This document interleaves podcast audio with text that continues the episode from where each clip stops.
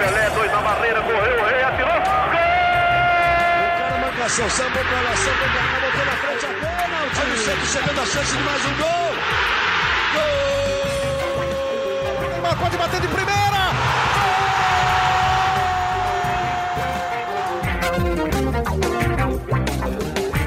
Um orgulho que nem todos podem ter, tá começando mais um GE Santos, o podcast exclusivo do Peixe aqui no GE. Eu sou Pedro Suaide, estão comigo nessa os craques Gabriel dos Santos e Isabel Nascimento. O Santos não deixa a gente se empolgar para valer, não é mesmo, gente? Depois de subir de patamar com uma sequência de grandes atuações contra grandes adversários, os comandados de Fernando Diniz voltaram a sofrer muito em casa contra um time mais fraco, retrancado, assim como foi contra o Juventude. Esse jogo mais recente não foi tão ruim quanto aquele, mas convenhamos, era bem difícil ser tão ruim quanto aquele. Gabriel, que estava na Vila Belmiro, gelada para os padrões da Baixada Santista, viu o que desse jogo contra o esporte, onde o Santos teve uma boa chance de gol, o esporte também teve uma boa chance de gol, mas ficou por isso mesmo, 0 a 0 e dois pontos perdidos para o Peixe, certo? Fala Pedrão, fala Bel, todo mundo que escuta o podcast GE Santos com a gente. Pois é, dois pontos deixados pelo caminho e o Santos teve uma chance de gol e só, né? Foi aquela bola na, na, no travessão do Caio Jorge. No mais, o time pecou um pouco na criação, diferentemente dos últimos jogos contra os adversários maiores, é, não teve é, um meio de campo e um ataque que conversaram ali, os dois estavam bem off, para falar, falar a verdade. É, e o time teve mais uma atuação apática contra um adversário que é retrancado. É, pareceu que andou em círculos ali, né? E, mas mesmo com esse tropeço, eu acho que o que a gente debatia no último podcast do Santos, se permitir voar mais alto, com um bom início, é, entre aspas, do Campeonato Brasileiro, eu acho que segue valendo, mas eu acho que o time não pode se dar o luxo de perder tantos pontos é, como desperdiçou, principalmente contra o Juventude e agora contra o esporte. Então, acho que o Fernando Diniz precisa armar uma estratégia para poder furar o bloqueio desses times que vêm a Vila Belmiro é, com postura defensiva, que não é novidade, né? A maioria dos times é, inferiores que não estão brigando ali por, pela parte de cima da tabela vem a Vila Belmiro com postura por uma bola para jogar por uma bola, com postura para contra-atacar. Então não chega a ser uma novidade. Então o time tem que apresentar algum repertório para poder furar o bloqueio do adversário e não é não é é, não, não, adianta você falar da postura do adversário. Claro que o adversário vai vir aqui para jogar por uma bola, para ser retrancado. Está numa fase de pressão. Quando veio para São Paulo, teve pressão de torcedores no embarque. Então, acho que é, você condenar o estilo de jogo do, do esporte não é o caminho. O caminho é você melhorar o seu. É, e acho que o Santos precisa melhorar um pouco quando enfrenta times nesse, nesse estilo. O Fernando Diniz com certeza sabia que o esporte ia se comportar assim.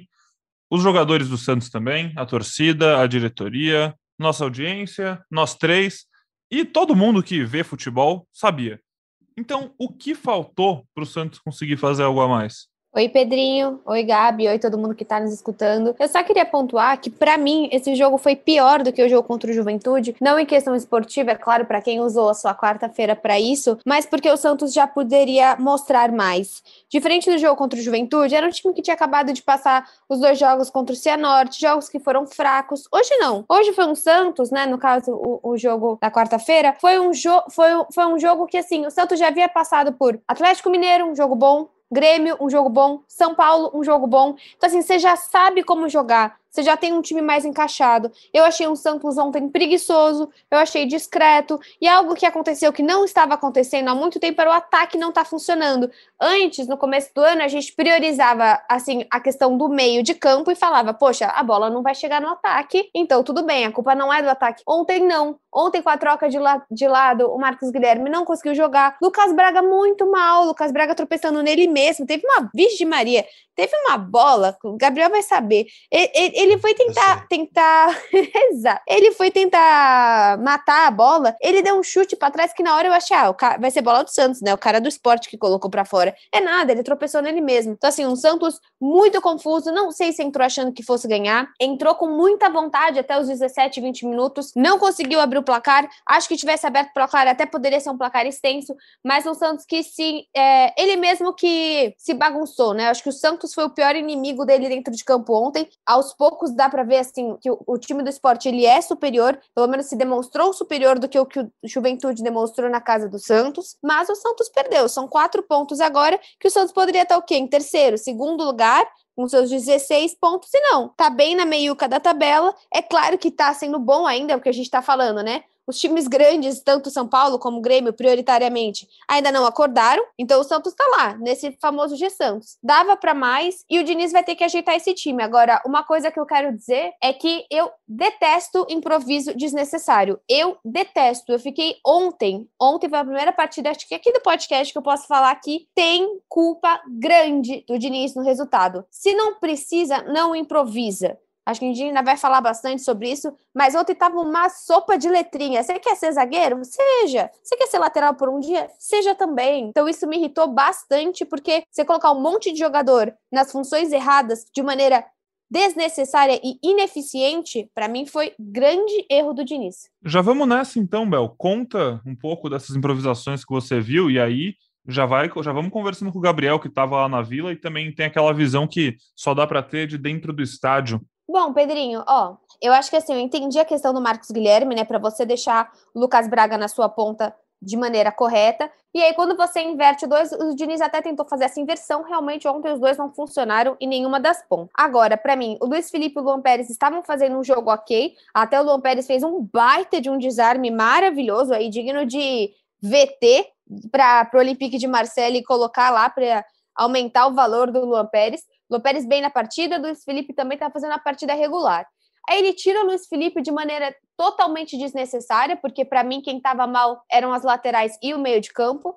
Você tira o Luiz Felipe, beleza, você colocou o Matson e tira o Pará. Você fala, ah, Matson vai para lateral, nada disso. Você me coloca o Matson na zaga, que é um cara alto, tem impulsão, aparece também é, na bola aérea ofensiva, mas não tá conseguindo fazer uma dupla com o Luan Pérez, nem sei se já jogou quantas vezes com o Luan Pérez de dupla de zaga. Muito legal. Ficou uma porcaria essa zaga. Aí você olha para as laterais, você tirou o Pará. Ah, vai o Madison. Não, vai o Venuto. Cara, esse cara era do esporte. E eu tenho um vídeo no meu canal interessantíssimo que eu perguntei para um setorista do esporte, falei, como que era o, o Venuto no esporte? Nada. Nunca deu um passe, nunca deu um gol, nunca deu um chute, nunca apareceu. Eu não sei porque esse jogador tá no Santos hoje. Eu sei que vem de gestões passadas. Nada a ver, ele é baixo, não faz sentido jogar de lateral. Achei uma péssima opção do Diniz. E aí você coloca o Venuto e não coloca o Ângelo lá na frente, Ângelo no banco. Poderia ter colocado o Danilo Bosa na lateral, poderia ter colocado o Ângelo lá na frente.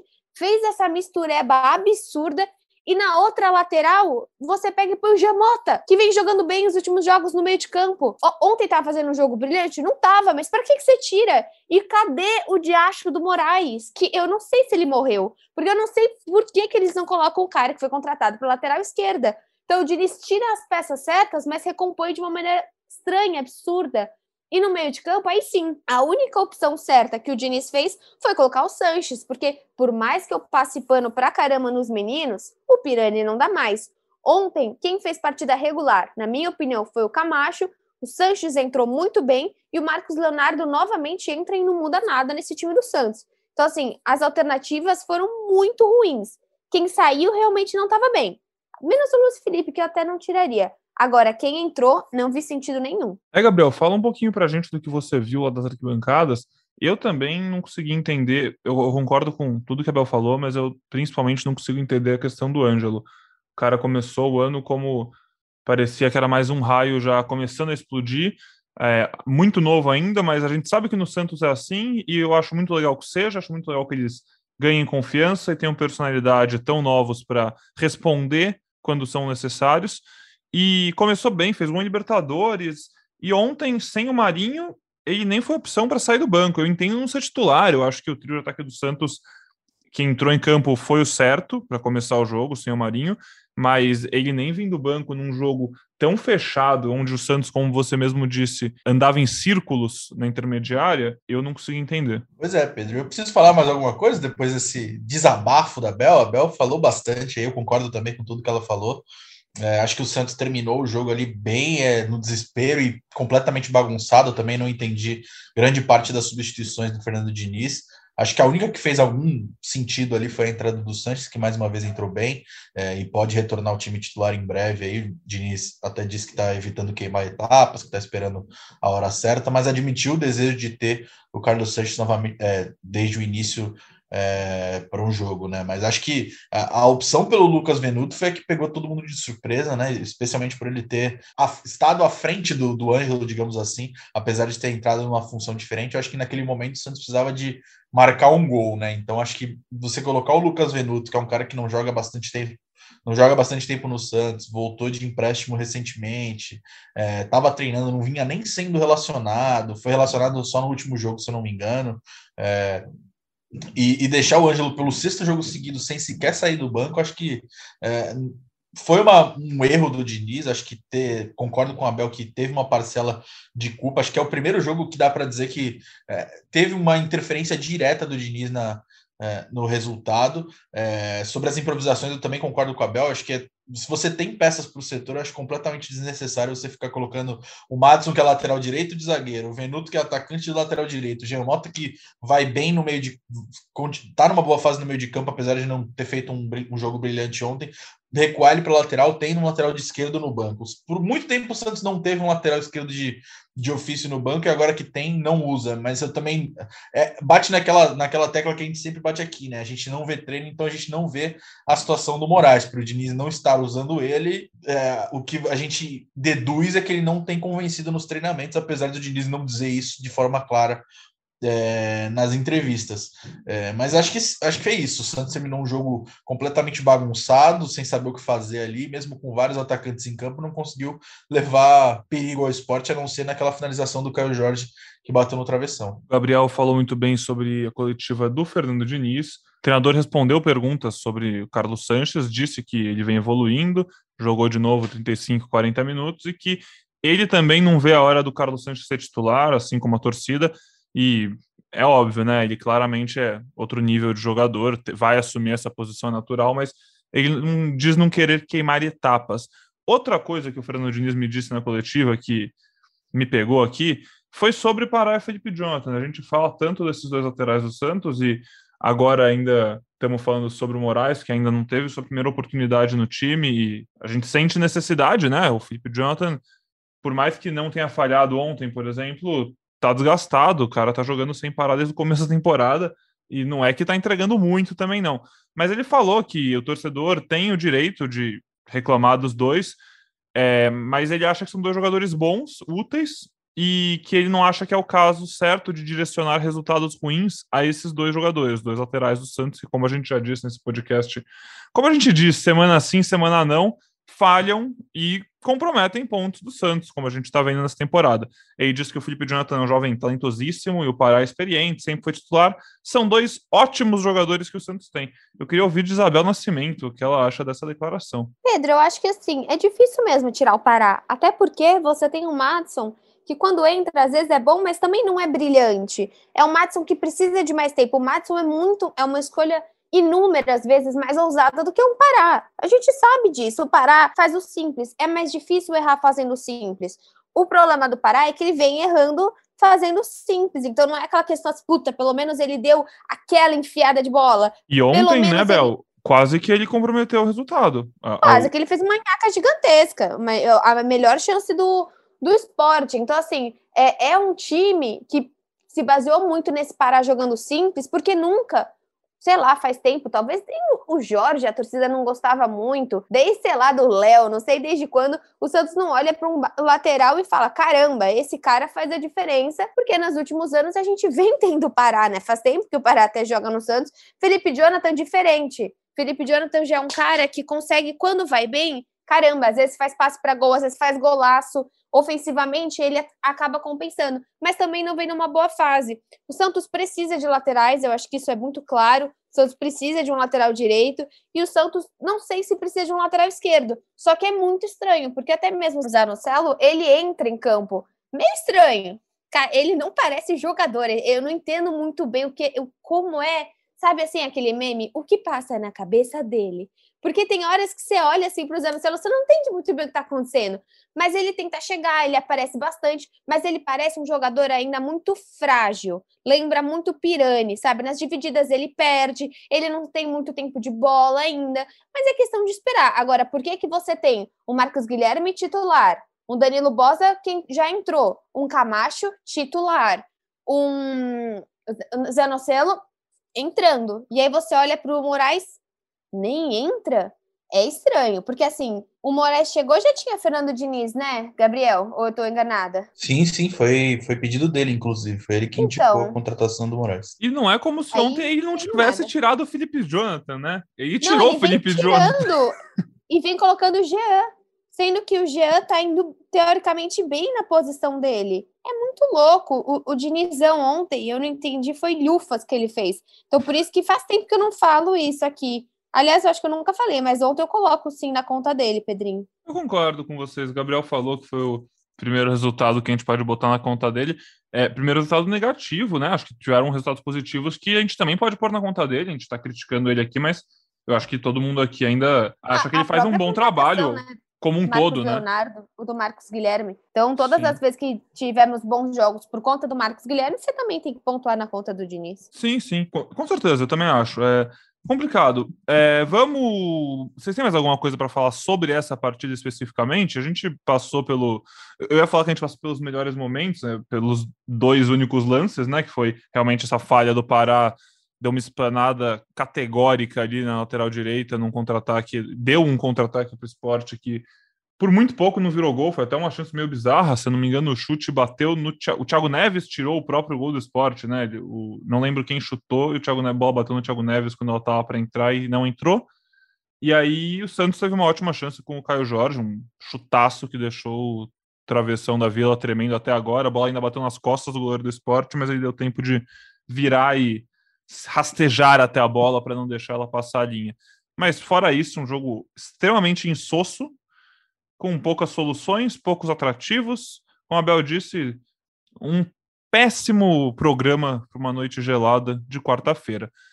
Algo a acrescentar sobre essa partida contra o esporte? Já falamos tudo. Bora pro América Mineiro. Bora pro América Mineiro, então. É isso aí, Gabriel. Próximo adversário do Peixe, América Mineiro, no sábado, sete da noite, em Belo Horizonte. O América Mineiro é um time também que está na parte de baixo da tabela. Atualmente é o 16 colocado ali, o primeiro para fora da zona de rebaixamento. Estava na zona de rebaixamento, mas passou o glorioso São Paulo Futebol Clube, que agora está na zona de rebaixamento em 17.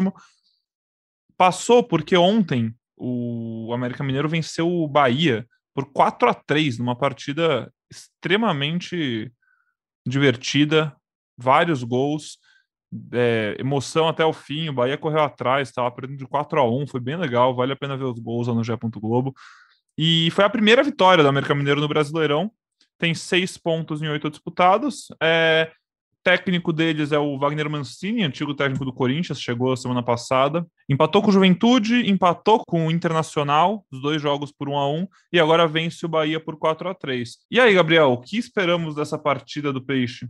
Cara, é, é um jogo fora de casa e a gente sabe que o retrospecto do Santos fora de casa nessa temporada tem sido bem ruim, né? É, eu não tenho os números exatos aqui, mas, mas torcedor Santista sabe que o time não tem pontuado é, muito bem fora de casa, mas acho que o alento para o time nesse jogo é, a, é, o retorno do Marinho, né, que volta após cumprir suspensão. É uma peça importante, com certeza deve ser titular. É, em contrapartida, o John e o Alisson eles estão em transição da, da, depois de sofrerem problemas no joelho e são considerados dúvidas. Eu acho que a chance do John poder voltar é um pouco maior do que a do Alisson. Eu acho que o Alisson deve se desfalque novamente. É, o time encerra essa preparação é, na sexta-feira e depois viaja para Belo Horizonte. Então, não, o Diniz ainda não começou a esboçar o time que ele vai levar a campo contra o América, mas o retorno do Marinho é, deve ser certo, né? E, e, aí vai ter essa dúvida no meio de campo se o Carlos Santos já tiver condições de, de, de começar um jogo, é, ele naturalmente deve entrar na vaga do Gabriel Pirani. É, fica a dúvida no gol, né? Com o João Paulo e o John, se o John puder voltar Talvez o John volte ao time titular. É, se não puder, o João Paulo é mantido no time. E de resto, acho que acho pouco, pouco provável que o Diniz faça alguma alteração brusca no time, Pedrão. Antes de passar para a Bel, só passar a informação aqui, deu uma pesquisada rapidinha. Nessa temporada, fora de casa, o Santos realmente vai muito mal. No Brasileirão foram três jogos, um empate e duas derrotas. Na Copa Libertadores foram cinco jogos, uma vitória, um empate três derrotas. Na Copa do Brasil, um jogo e uma vitória. E no Campeonato Paulista foram seis jogos, dois empates e quatro derrotas. Então, realmente a temporada do Santos como visitante passa longe de ser boa. E aí, Bel, como é que você está? Como é que você está esperando ver o Santos reagir pra, em mais um jogo onde ele chega como franco favorito, né? E provavelmente vai ter mais a bola e vai ter que achar um jeito de criar contra um time que está querendo fugir da parte de baixo da tabela. Olha, Pedrinho, eu acho que assim, esse brasileiro ele vai ser muito pautado em você ver todos os. Talvez tirando os clássicos, porque tem uma conotação histórica, mas todos os jogos vão ser muito parecidos. Eu acho que assim, o Santos. A gente viu ontem um Grêmio com dificuldade, né? Perdendo para o Juventude. A gente viu também é, o Inter perdendo em casa novamente. A gente está vendo ontem um majestoso horrível, né? Feito aí pelo Clássico de São Paulo. Então, qualquer jogo é como se nós estivéssemos enfrentando o mesmo Atlético Mineiro ou o mesmo São Paulo. O Santos vai ter que jogar o que ele jogou no, que ele não jogou contra o esporte, o que ele não jogou contra o Juventude, porque é um time chato. Se não acabou de trocar o técnico, não trocaria se tivesse tudo bem, né, Pedro? Então, assim, o time realmente está precisando de ajustes. O Wagner Mancini já vem de um time que é do Corinthians, que é, pelo estilo, um time mais retranqueiro, um time que também gosta de jogar por uma bola. Então, e, e o América, ele teve muitas, muitos altos e baixos, né? É um time que vem de um Lisca, é um time que chegou nas quartas de final da Copa do Brasil ano passado, é um time que eliminou o Corinthians, é um time que vem se construindo por um time organizado, por um time que tem poucas mudanças, é um time que tem um elenco parecido há um bom tempo. Acho que assim, o Santos tem totais condições, como o Santos tem totais condições de ganhar de qualquer time do campeonato. E exatamente a mesma coisa, o Santos tem totais condições de perder de qualquer time desse campeonato, porque está muito nivelado. Acho que eu nunca vi um brasileiro tão legal e que bom. Eu gosto muito mais de um brasileiro assim do que aquele brasileiro que tem um time que dispara, que tem realmente é, algo um pouco menos equilibrado. O Santos vai precisar muito do Marinho. Ontem, né, interessante, quando o último lance foi aquela falta. Na hora, acho que todo mundo, todo Santista pensou: meu Deus, coloca o Mário só para ele bater essa faltinha, por favor. Porque ele é o cara decisivo. E eu acho que é legal também é péssimo em termos de placar, mas dá para você notar quanto o Marinho é extremamente relevante para o Santos. Porque ontem, por exemplo, às vezes se fosse ele não fosse o Caio Jorge, se fosse ele em outras bolas, o que acontece nesse time de ontem? Você tem o Caio, habilidoso, e dois pontas com pouca habilidade e muita velocidade. Falta habilidade, falta o drible. Você tem a velocidade, mas você acaba não tendo a habilidade, o drible, a ginga do futebol que você tinha antes com o Marinho Soteudo. É claro que o Marcos é esforçado, o Lucas também, mas em nível de futebol, a gente sabe que a gente perde muito quando você tem um Soteldo e um Marinho. O Marcos e o Lucas não são jogadores que caem tanto, não são jogadores faltosos, não são jogadores que se estressam, não são esse tipo de jogador. Mas você perde, né, Pedrinho? Numa dessa ontem, o Soteldo, eu lembro muito do Soteldo ano passado. Tava mal, entrou em campo, entrou, driblou um, driblou dois contra o Corinthians, fez o seu golzinho, valeu, é nós, vou pro vestiário e desceu para o vestiário. Então, assim, falta esses jogadores de habilidade. O Santos vai ter que encontrar. Por isso que ontem eu reclamo mais uma vez do Ângelo sentado no banco, porque ele é o cara da habilidade. E se ele não entrar, vai entrar um jogo que ele vai tentar fazer uma best... vai tentar fazer um drible, vai perder a bola e o torcedor vai falar: "Ah, tá aí porque o Ângelo não entra". E não tem nada a ver. Ontem na transmissão do clássico Corinthians e São Paulo na Globo. Não lembro se foi o Caio, se foi o Kleber ou o Casagrande, um deles comentou uma parada que eu acho que se aplica bastante aqui também. Falta a gente que não siga tanto as regras, né? A gente está vendo um futebol cada vez mais competitivo, mais físico, mais disputado, com cada um guardando sua posição e atacando sua posição e recompondo. E faltam jogadores como o Santos tem no Marinho, que saibam improvisar, saibam a hora de falar, não, agora é hora de dar um drible, agora é hora de arriscar, agora é hora de fazer isso, assim como era o Sotelo, como parece ser o Ângelo, mas como não são a maioria dos jogadores de futebol, e tudo bem não ser, realmente, são poucos que têm. Uh, o, é um diferencial, mas assim, O bom é, o Santos tem isso, o Marinho foi desfalque numa partida onde ele definitivamente poderia ter sido decisivo, vai voltar. Ele começou a temporada muito mal, a gente falou disso também, demorou para engrenar, mas nessa sequência do Santos contra os grandes adversários que teve nas últimas semanas, o Marinho voltou a jogar bem. O Marinho fez gol contra o São Paulo, foi decisivo no clássico, fez gol no Grêmio, empatou aquele jogo pro Santos. Então, assim, dá para contar um pouquinho mais, vamos torcer para o Marinho voltar bem, ter uma grande partida e quem sabe decidir essa partida contra o América Mineiro, né? Encaminhando aqui então para o fim do nosso podcast, você vai ver essa partida às 7 horas da noite, como eu disse, no sábado, e aí fica ligado no ge.globo Santos para saber tudo que o Gabriel dos Santos vai escrever sobre essa partida, ver suas opiniões, análises, as informações, o resumo do jogo, os melhores momentos, e depois você vem aqui no podcast Gé Santos para ouvir a gente falando groselha sobre esse time. Não, mas antes disso tem meu vídeo também. Tem o vídeo da Bel, tem o vídeo da Bel. Esporte, né? Verdade, lá no GE. o meu vídeo maravilhoso. Ontem eu até falei, né? Briguei com o próprio Globo Esporte, que não me deixou enviar o mesmo vídeo contra o Juventude. Achei um absurdo da produção do próprio Globo Esporte. Mas fazer o quê, né, Pedrinho? A gente assina o contrato, tem que seguir as regras. Mas eu queria eu simplesmente.